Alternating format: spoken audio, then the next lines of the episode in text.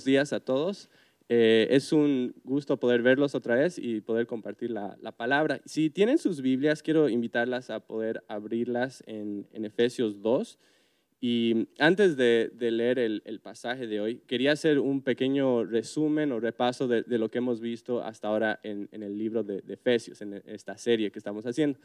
Eh, si se acuerdan, eh, en la primera parte de Efesios, Pablo empieza hablando de cómo él alaba al Señor por todo lo que, lo que Dios ha hecho en, su vida y en la vida de, los creyentes, ¿no? Y, empieza a alabar a Dios porque en Cristo Él nos ha bendecido con, toda bendición espiritual. ¿No es cierto? Que, aunque nosotros éramos pecadores, aunque nosotros no merecíamos el amor de Dios, él, eh, él, fue bueno con nosotros, ¿no? Y Él nos escogió para ser sus hijos, Él nos... Em, nos redimió por la, sangre de, Cristo y también nos selló con el Espíritu Santo. ¿no? Y entonces eso significa que, si nosotros estamos en Cristo, tenemos absolutamente todo lo que necesitamos para la salvación y todo lo que necesitamos para tener gozo en esta vida y por toda la eternidad. Realmente es, algo increíble. ¿no? Y también en ese pasaje nos habla de cómo Cristo, por su gracia, por lo que Él ha hecho, está restaurando todas las cosas. ¿no? Todo lo que fue destruido por el pecado está siendo restaurado por, por Cristo. ¿no? Y después, en la segunda parte de Efesios 1, empieza a hablar acerca de, bueno, empieza a orar por los, los, eh, las personas que leerían su, su carta, ¿no? que básicamente que ellos puedan no solo entender las verdades del Evangelio, sino que realmente puedan apropiarse de esas verdades y, que puedan experimentar el poder en sus vidas. Y eso nos lleva al, capítulo 2 que, vamos a estar viendo hoy. Y en, esta, en el capítulo 2, Pablo va a volver algunas de, las, de las verdades de las que ha hablado en el capítulo 1 y las va a empezar a, a explicar en más detalle. Y en específico va a hablar sobre la gracia de Dios y cómo esa gracia nos, nos salva y cómo esa gracia realmente eh, transforma y cómo restaura las cosas, ¿no? Y entonces con eso en mente les invito a, leer conmigo. Eh, voy a leer Efesios 2, 1 al 10. Hoy solo vamos a hablar de los primeros tres versículos de este pasaje, pero quiero leer todo el pasaje para que lo puedan ver en contexto. Dice así. Y Él os dio vida a vosotros cuando estabais muertos en vuestros delitos y pecados, en los cuales anduvisteis en otro tiempo, siguiendo la corriente de este mundo, conforme al príncipe de la potestad del aire, el espíritu que ahora opera en los hijos de desobediencia, entre los cuales también todos nosotros vivimos en otro tiempo en los deseos de nuestra carne, haciendo la voluntad de la carne y de los pensamientos, y éramos por naturaleza hijos de ira, lo mismo que los demás. Pero Dios, que es rico en misericordia por su gran amor con que nos amó, aun estando nosotros muertos en pecados, nos dio vida juntamente con Cristo. Por gracia sois salvos. Y juntamente con Él nos resucitó y asimismo nos hizo sentar en los lugares celestiales con Cristo Jesús, para mostrar en los siglos venideros las abundantes riquezas de su gracia en su bondad para con nosotros en Cristo Jesús. Porque por gracia sois salvos, por medio de la fe y esto no de vosotros, pues es don de Dios, no por obras para que nadie se gloríe, porque somos hechura suya, creados en Cristo Jesús para buenas obras, las cuales Dios preparó de antemano para que anduviésemos en ellas. Padre amado, te damos gracias por, por esta mañana, te damos gracias por esta oportunidad de, de poder leer tu, tu palabra y de poder hablar de ella y compartirla juntos. Y Padre, oramos que esta mañana realmente tú hables a, nuestros corazones, Señor, que tú nos, nos humilles, Señor, que nos muestres la seriedad de nuestro pecado y que al mismo tiempo nos, nos muestres la grandeza de tu amor. Señor, que realmente quedemos maravillados de, de, todo lo que tú eres y todo lo que tú has hecho por nosotros. Te agradecemos por, por esto y oramos todo esto en el nombre de Jesús. Amén. Bueno, eh, quiero que imaginen una, situación. ¿okay? Hay dos hombres que van el mismo día a un hospital. ¿okay? Uno de ellos está completamente sano, ¿no? no tiene ninguna enfermedad, no tiene ningún problema, está completamente bien. Y solo está yendo para hacerse un examen rutinario, para ver si, todo está en orden. Hay otro hombre que, es todo lo contrario, que él tiene una enfermedad terminal. ¿okay? Le, dijeron que, que él solo tiene unos cuantos meses para vivir y, que, ya está, está muy mal, ¿no? Pero le dicen que hay un, tratamiento eh, que, le van a dar, es como el, último intento por salvarle, es algo eh, experimental, y entonces le, dan este tratamiento y él está yendo al hospital para ver si este tratamiento tuvo algún resultado en, su vida. Entonces ambos hombres llegan al hospital, el médico les hace las, las pruebas a ambos y, después de hacer todo el análisis, el doctor les dice exactamente lo mismo a ambos. Les dice, de hecho el examen, todo parece estar bien, no tienes ningún problema, estás sano. La pregunta es, ¿cuál de estos dos hombres creen que va a estar más agradecido? ¿El hombre sano, que no tenía nada, o el hombre que estaba a punto de morir? Obviamente el hombre que estaba a punto de morir. Y es interesante porque en realidad les está diciendo exactamente lo mismo a ambos.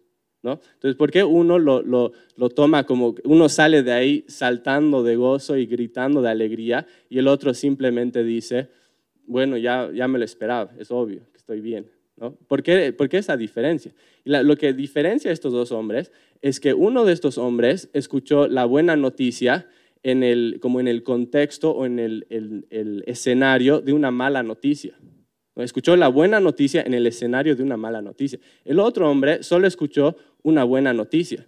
Y la verdad es que cuando escuchas una buena noticia, sin que esté en el contexto de una mala noticia, muchas veces esa buena noticia no parece tan buena. ¿no? Y entonces pasa eso. Y, es, fascinante cuando pensamos en, lo que vamos a hablar hoy, que, lo mismo puede suceder en un sentido espiritual.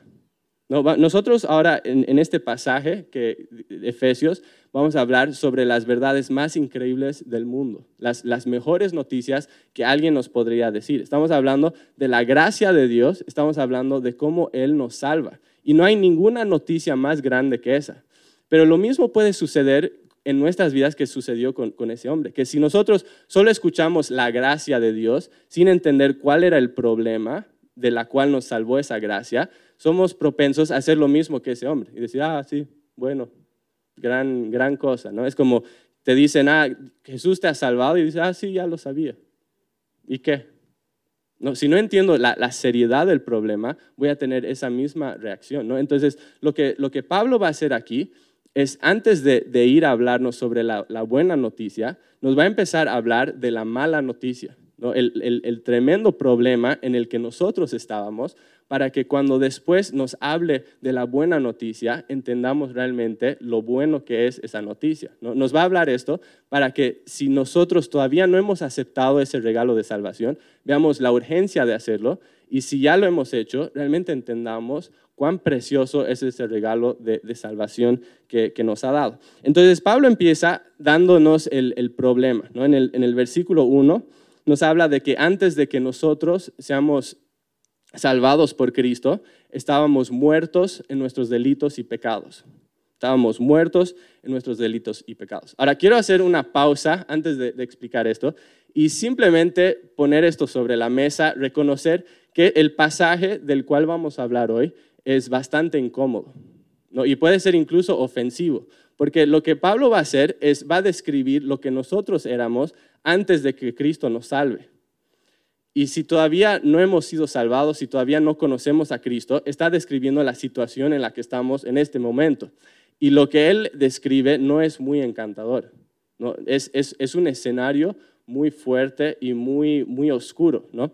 Y entonces podría eh, como que chocar o, ofender o, causarnos diferentes cosas. Pero lo que quiero animar a, todos nosotros es que cuando leemos un pasaje como este, que podamos escuchar esto con, humildad. ¿no? Es, como cuando vas a un médico y el médico te da una mala noticia, no lo está haciendo porque, porque quiere ofenderte, no lo está haciendo porque no te ama, lo está haciendo te está diciendo que tienes una enfermedad para que tú puedas encontrar una, cura. ¿no? Y lo mismo está haciendo Pablo. Cuando él te habla de, un problema en el que estás, cuando te habla de, tu pecado y del problema en el que estás, no lo está haciendo porque, quiere destruirte, no lo está haciendo porque no te ama o porque tiene algo en contra de ti, lo está haciendo justamente para apuntarnos a aquel que nos puede salvar o si ya estamos salvados, lo está haciendo para que realmente entendamos la, hermosura del, Evangelio.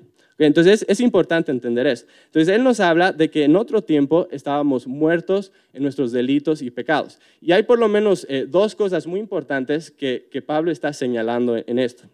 La primera es nuestra culpabilidad. Nuestra culpabilidad. Pablo nos confronta con la realidad de nuestro pecado. ¿no? Nos dice que hemos errado al blanco. Nos está diciendo que hemos fallado, que hemos fracasado. Dios tenía un, un, estándar moral para nuestras vidas y nosotros no estuvimos ni siquiera cerca de alcanzar ese estándar moral. Estábamos muy, pero muy lejos. ¿no? Y, hemos fracasado completamente. ¿no? Tal vez algunos han llegado un poco más lejos que otros, pero todos hemos fracasado. Es como si, si nosotros hiciéramos una competencia, una carrera, para ver quién llega de aquí, de Uruguay, hasta Japón nadando. Puede ser que, algunos de, los jóvenes lleguen un poco más lejos, ¿no? Tal vez algunos nos quedaríamos después de un kilómetro ya no aguantaríamos más. Tal vez algunos llegarían 15 kilómetros, capaz hasta 20, ¿no?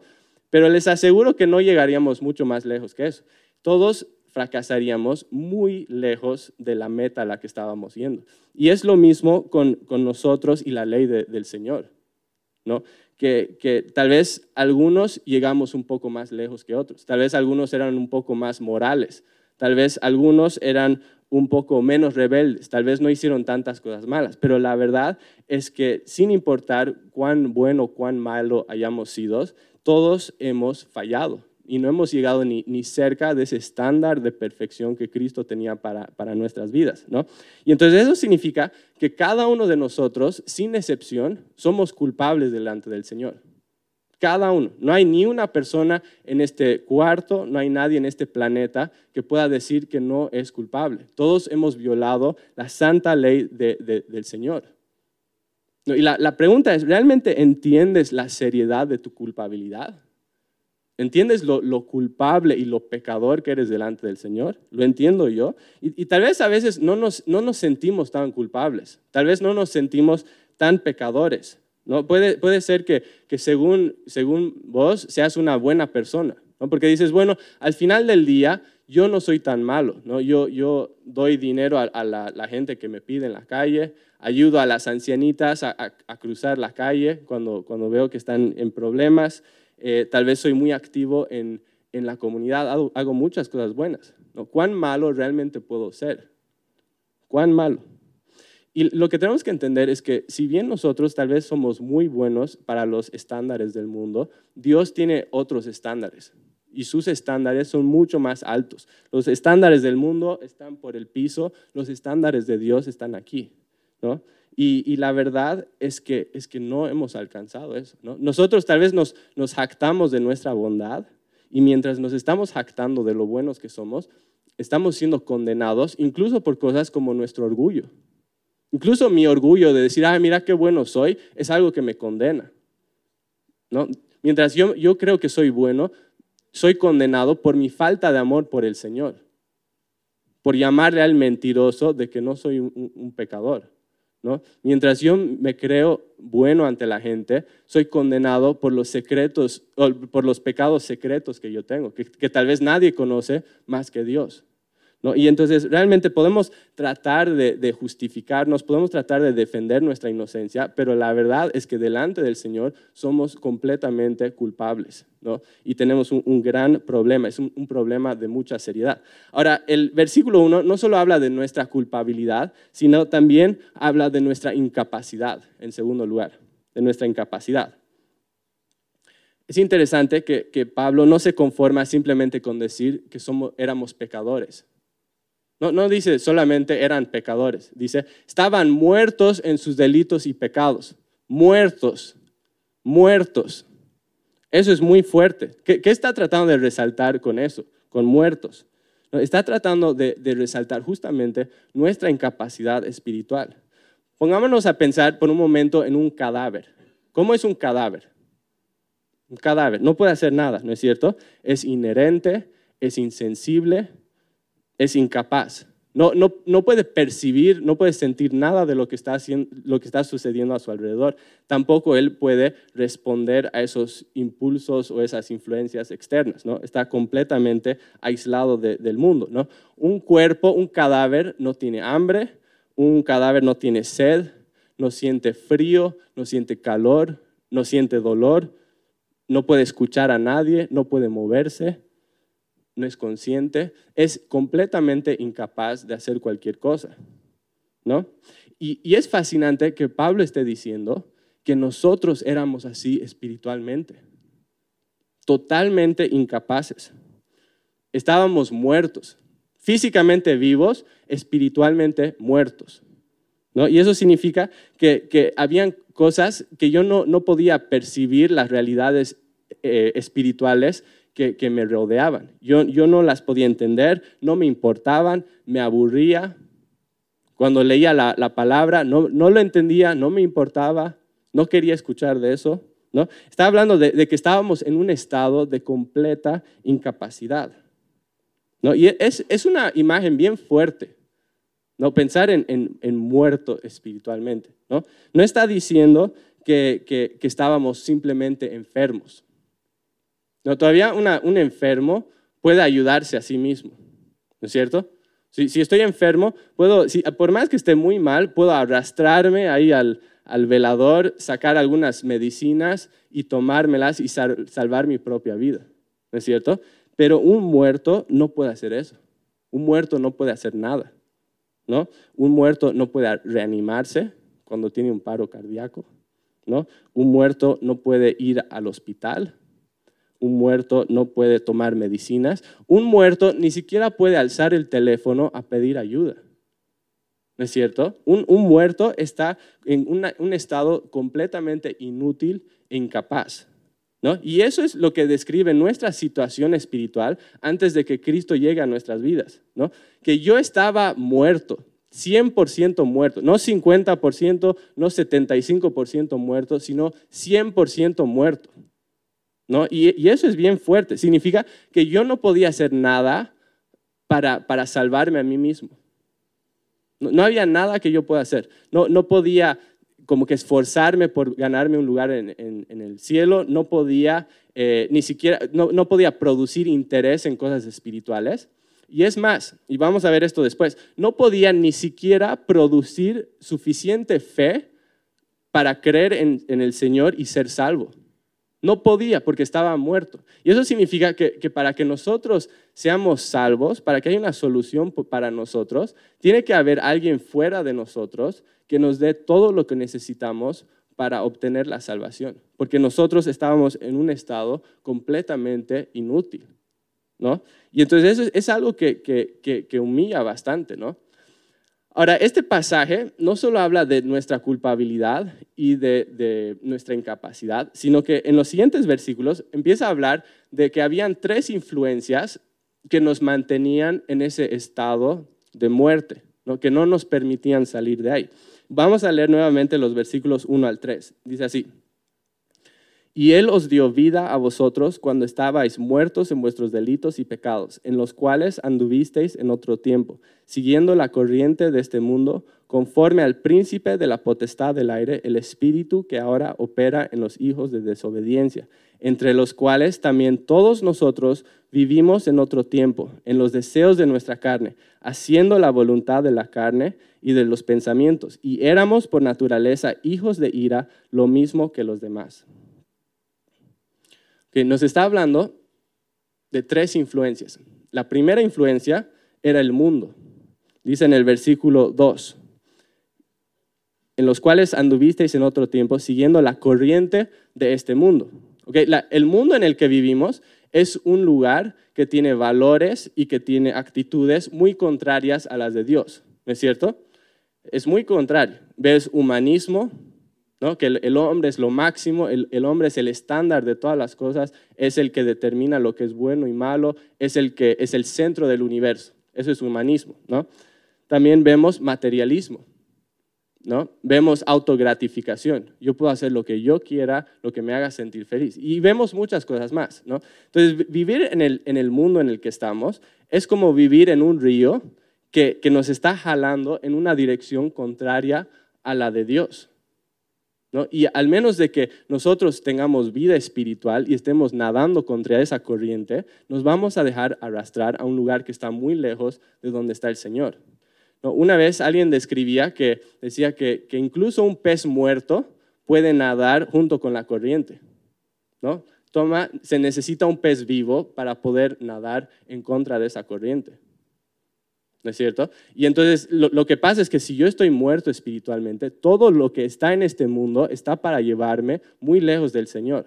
¿no? Y entonces esa es la primera influencia. La segunda influencia de la que nos habla eh, es el diablo. El versículo 2 nos dice, en los cuales anduvisteis en otro tiempo, siguiendo la corriente de este mundo, conforme al príncipe de la potestad del aire, el espíritu que ahora opera en los hijos de desobediencia.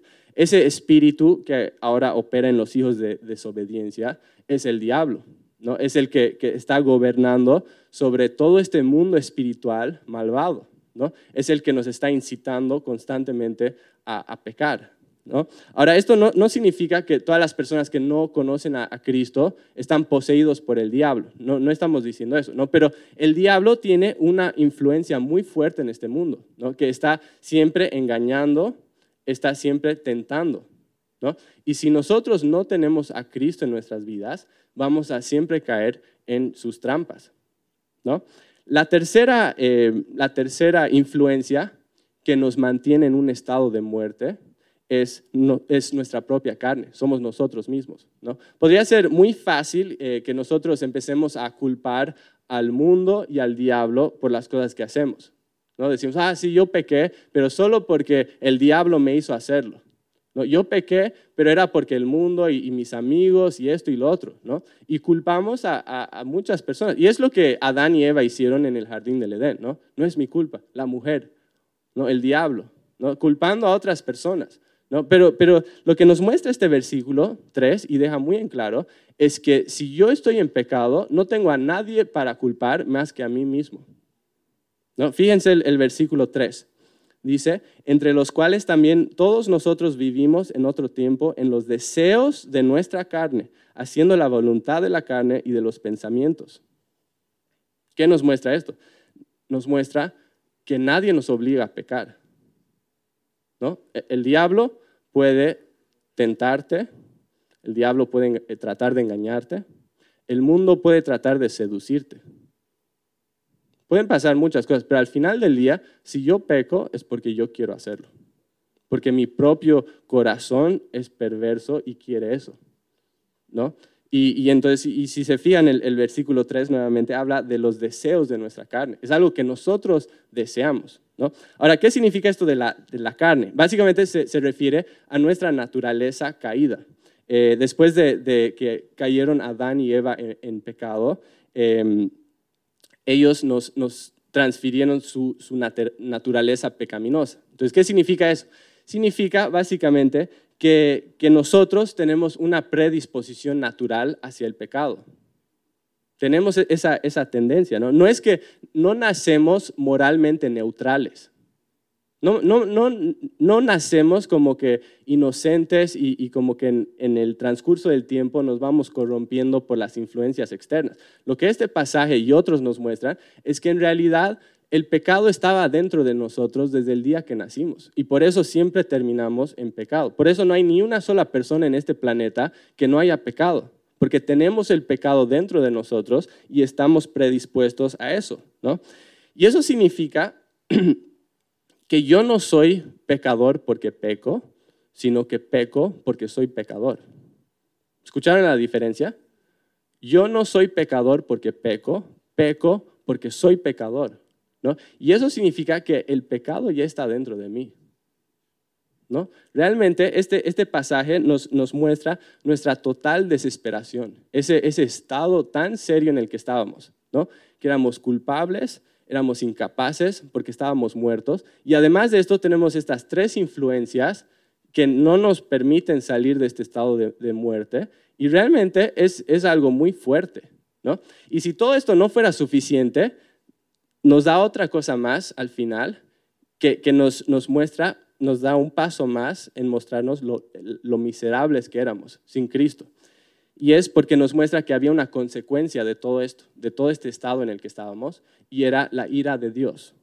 Dice el versículo 3, si se fijan en la, última parte, y éramos por naturaleza hijos de ira, lo mismo que los demás. La, ira de Dios estaba contra nosotros. Ahora, ¿qué es la ira de Dios? La ira de Dios es la respuesta racional de un Dios santo hacia el pecado. A veces cuando escuchamos sobre la ira de Dios, puede, puede ser algo que, nos moleste. ¿no? Nos, molesta pensar en un Dios que se enoje, un Dios que se oponga al pecado. Pero la verdad es que, que la ira de Dios en sí, en realidad es, es algo bueno. Deberíamos estar agradecidos por la ira de Dios. Porque Dios no sería bueno si no fuera un Dios de ira. ¿Y saben por qué digo eso? Porque si se ponen a pensar, si nos ponemos a, pensar, ¿cuán, ¿cómo podríamos pensar que Dios es bueno si no se opone a la maldad del mundo? ¿Cómo Dios sería bueno si, si no odiara la maldad del mundo? No, no sé si alguna vez le, le, hicieron algo que, digamos, alguien que tú amabas que dañó a esa persona. ¿Cómo te sentías? ¿Cómo sería, qué pensaríamos de ti si, si hoy algo muy mal, alguien le hace algo muy malo a alguien que tú amas? ¿no? Y venimos, te vemos y dices, ah, a mí no me, no me afecta eso, porque yo soy todo amor. ¿Qué pensaríamos de, de tu amor? Pensaríamos que tu amor es una farsa. No, porque tú no puedes amar de verdad sin, siendo indiferente hacia esas cosas que destruyen y lastiman lo que amas. ¿No es cierto? Y entonces, si, si, si nos ponemos en, en, en, digamos, si nos ponemos a pensar en, en Dios, Dios no podría ser bueno sin ira. Dios necesita ser 100% ira porque también es 100% amor. Si Dios no tuviera ira, no sería un Dios de amor. Son dos características que, van mano a mano y que son totalmente necesarios, ¿no? Y, entonces, es, estamos hablando de que, de que, la ira de Dios en sí es buena. Es bueno que Él sea un Dios justo, es bueno que Él sea un Dios que se oponga al mal. Pero eso también nos pone a nosotros en problemas, ¿no es cierto? ¿Por qué? Porque todo lo que hemos visto hasta ahora nos muestra que nosotros también somos merecedores de esa ira. En Romanos 1.18 dice, porque la ira de Dios se revela desde el cielo contra toda impiedad e injusticia de los hombres que detienen con injusticia la verdad. Y yo era parte de eso, porque yo era un hijo de ira igual que todos los demás. Y entonces es, es algo muy fuerte. Entonces pongámonos a pensar, y quiero preguntarte, ¿te das cuenta de la seriedad del problema en el que estabas sin Cristo? ¿Te das cuenta de tu culpabilidad? ¿Nos damos cuenta de lo incapaces que éramos en ese estado? Que no podíamos hacer nada. Nos, damos cuenta de lo serio que es tener tres enemigos que son mucho más fuertes que tú, que están buscando destruir tu alma y tú no puedes hacer nada contra ellos? ¿Entiendes lo que realmente es ser un enemigo de Dios? Que el Dios que creó todo el universo así, que su ira esté contra ti, es algo muy fuerte. Es, estábamos en un estado muy, pero muy malo. Ahora, mi intención con todo lo que estoy hablando no es terminar una prédica en una nota baja o, que todos salgamos de aquí deprimidos. ¿no? Pero como decíamos al principio, creo esto muy fuertemente, que nosotros no vamos a entender la, la hermosura del Evangelio, no vamos a entender lo precioso es que Cristo haya salvado a personas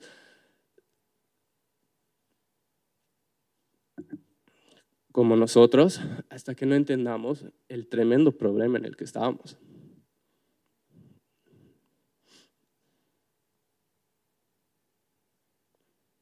No vamos a entender lo precioso que es ser adoptado por, por, Dios, no vamos a entender lo que es ser redimido, no vamos a entender lo que es que, que Cristo muere en la cruz, no vamos a entender qué es la salvación, no vamos a entender nada de eso, nos va a parecer cualquier cosa hasta que no entendamos el tremendo problema en el que estábamos y del cual Cristo nos ha rescatado. ¿No es cierto? Y si no entendemos el problema en el que estábamos, no vamos a entender y no vamos a ver como precioso las primeras dos palabras del versículo 4. Fíjense, las, y, y no vamos a predicar esto hoy, esto es para la siguiente semana. Pero fíjense las dos primeras palabras del versículo 4. ¿Qué dice? Pero Dios. Pero Dios. Son entre las palabras más hermosas de toda la Biblia. Pero Dios. ¿Por qué? Porque cambian todo. Es un contraste, ¿no? Dice, pero Dios, que es rico en misericordia por su gran amor con que nos amó. Aun estando nosotros muertos en pecados, nos dio vida juntamente con Cristo, por gracia sois salvos. Y, continúa, ¿no? Pero lo que es tan hermoso de esto es que nos muestra un contraste, ¿no? Un contraste entre lo que yo merecía y lo que Dios me dio por su gracia, ¿no? Que yo merecía ira, merecía muerte y que Él me dio vida y me dio salvación y me dio amor y me dio gracia y me dio muchas cosas más. ¿No? ¿Por qué? No porque yo lo merezca, porque Cristo me amó lo suficiente como para ir a una cruz y recibir toda esa ira que yo merecía. Y realmente eso es algo tan precioso. Padre, te, te damos gracias por, por tu palabra, te damos gracias por, por esa gracia, Señor. Y te damos gracias porque realmente sin que nosotros merezcamos, Tú fuiste bueno con nosotros. Te agradecemos, Padre. Señor, oramos que, estas verdades realmente puedan, para nosotros que ya te conocemos, Señor, que, puedan llevarnos a una actitud de, de, humildad, que puedan llevarnos a una actitud de agradecimiento, que puedan llevarnos a una actitud de alabanza, Padre, que realmente nos demos cuenta de lo hermoso que es el Evangelio. Señor, que, esto nos lleve a entender el Evangelio de una forma más profunda y que, y que te alabemos siempre por, por quién eres. Y Padre, también oro para los que aún no te conocen, Señor, para los que aún están muertos en sus delitos y pecados, los que no han experimentado tu gracia, Señor, que este pasaje sea una llamada de atención, Señor, que nos lleve a ver la, el, el, el tremendo problema en el que están, Señor, y que vean la urgencia de venir a ti y recibir salvación. Y te damos gracias, Padre, porque tú eres un Dios de, de gracia, Señor, y que tú eres un Dios que nos ha extendido una misericordia que nosotros no merecíamos. Te damos gracias, Señor, te alabamos y oramos esto en el nombre de Jesús. Amén.